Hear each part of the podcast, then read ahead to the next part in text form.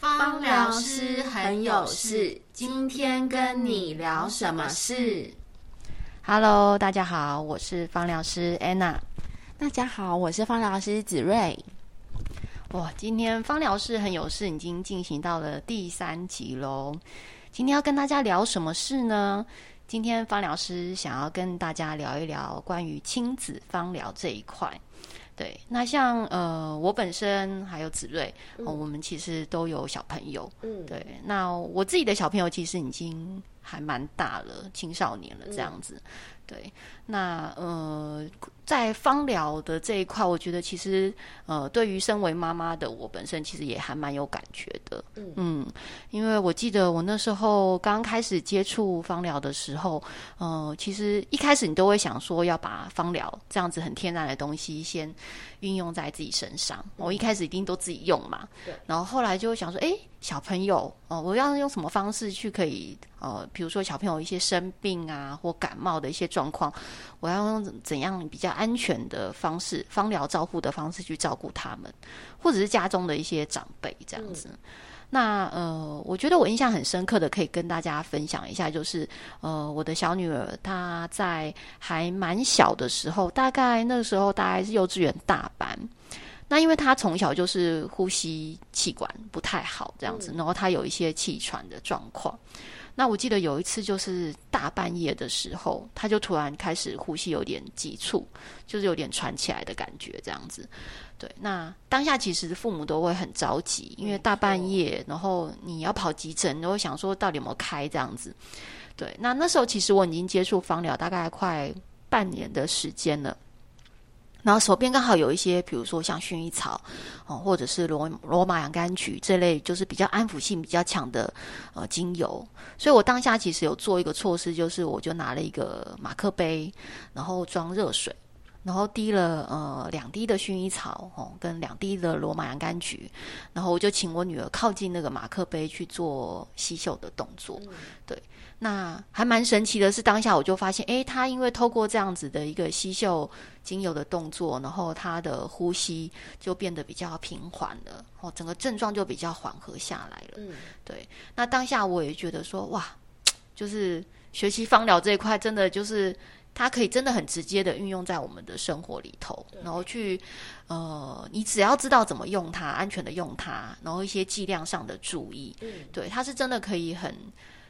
就是对妈妈来说，它是一个很实用的。然后我觉得当下也让我有一种还好，我有学芳疗这一块。对，然后我相信小朋友在成长的过程里头，就是真的大病小病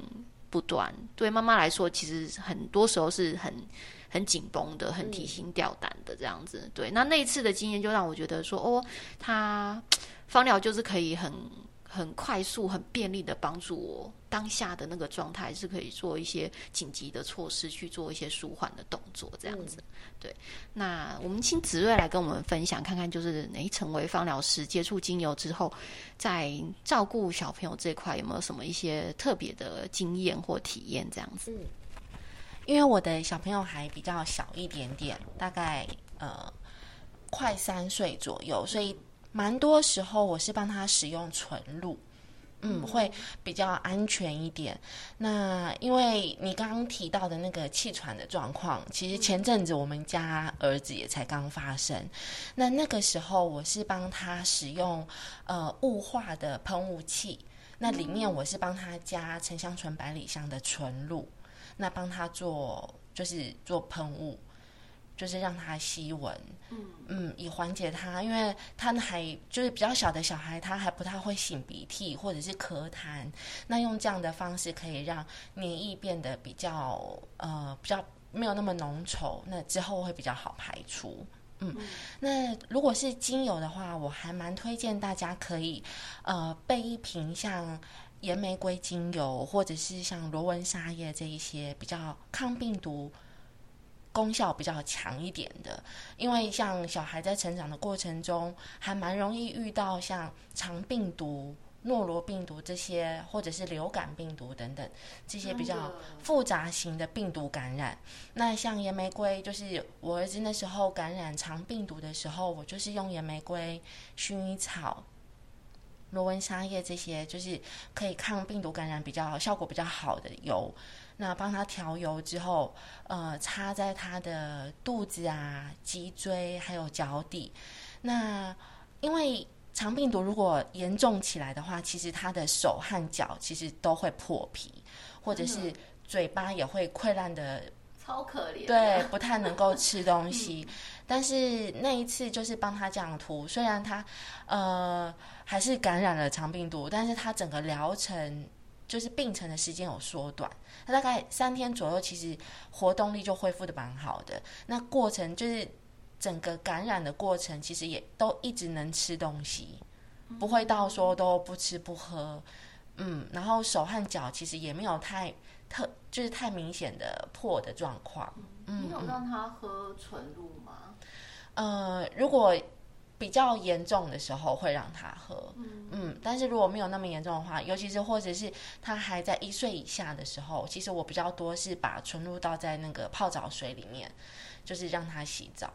嗯，因为他其实皮肤不是也不是很好，所以一出生其实就有尿布疹啊等等这些问题。那我会在洗澡水里面加罗曼洋甘菊纯露，或者是真正薰衣草纯露，就是让他晚上可以睡得好一点。那皮肤的疹子就是可以不要那么的严重，或者是舒缓一点。嗯嗯，这是我的分享。尿布疹的部分，我觉得就是真的很多小朋友在小小 baby 的时候都会遇到这个状况。对，那我觉得纯露它就是一个很在芳疗里头就是一个很温和可以运用的产品，因为它像精油它还是有，因为它浓度是非常高的，对，所以其实呃在使用上当然扩香是没有什么太大的问题，但是。因为它的浓度比较高，所以像我们刚刚提到的，要使用在小朋友身上的话，就是如果你要涂抹在身体上的话，就是还是必须要搭配植物油做一个稀释的动作。对，那小朋友其实我觉得从小到大真的是大病小病真的会少不了。嗯，尤其是呼吸系统啊，或者是肠胃系统啊，或者是有一些发烧的状况。对啊，那我们也遇到很多的会员会询问我们说：“哎，家里有小朋友这样的状况怎么办？”这样子。我觉得，譬如譬如发烧好了，很多家长因为发烧其实是最紧张的时刻，就很担心小朋友会烧过头。对对，那像我们自己，像我自己本身，如果遇到小朋友有发烧的状况的话，我就会调和，比如说你手边有茶树哦，或者是罗纹沙叶哦，或者是像呃薰衣草也可以拿来使用，就把这些精油调和植物油之后，可以调和到浓度大概三趴到五趴。的左右的浓度，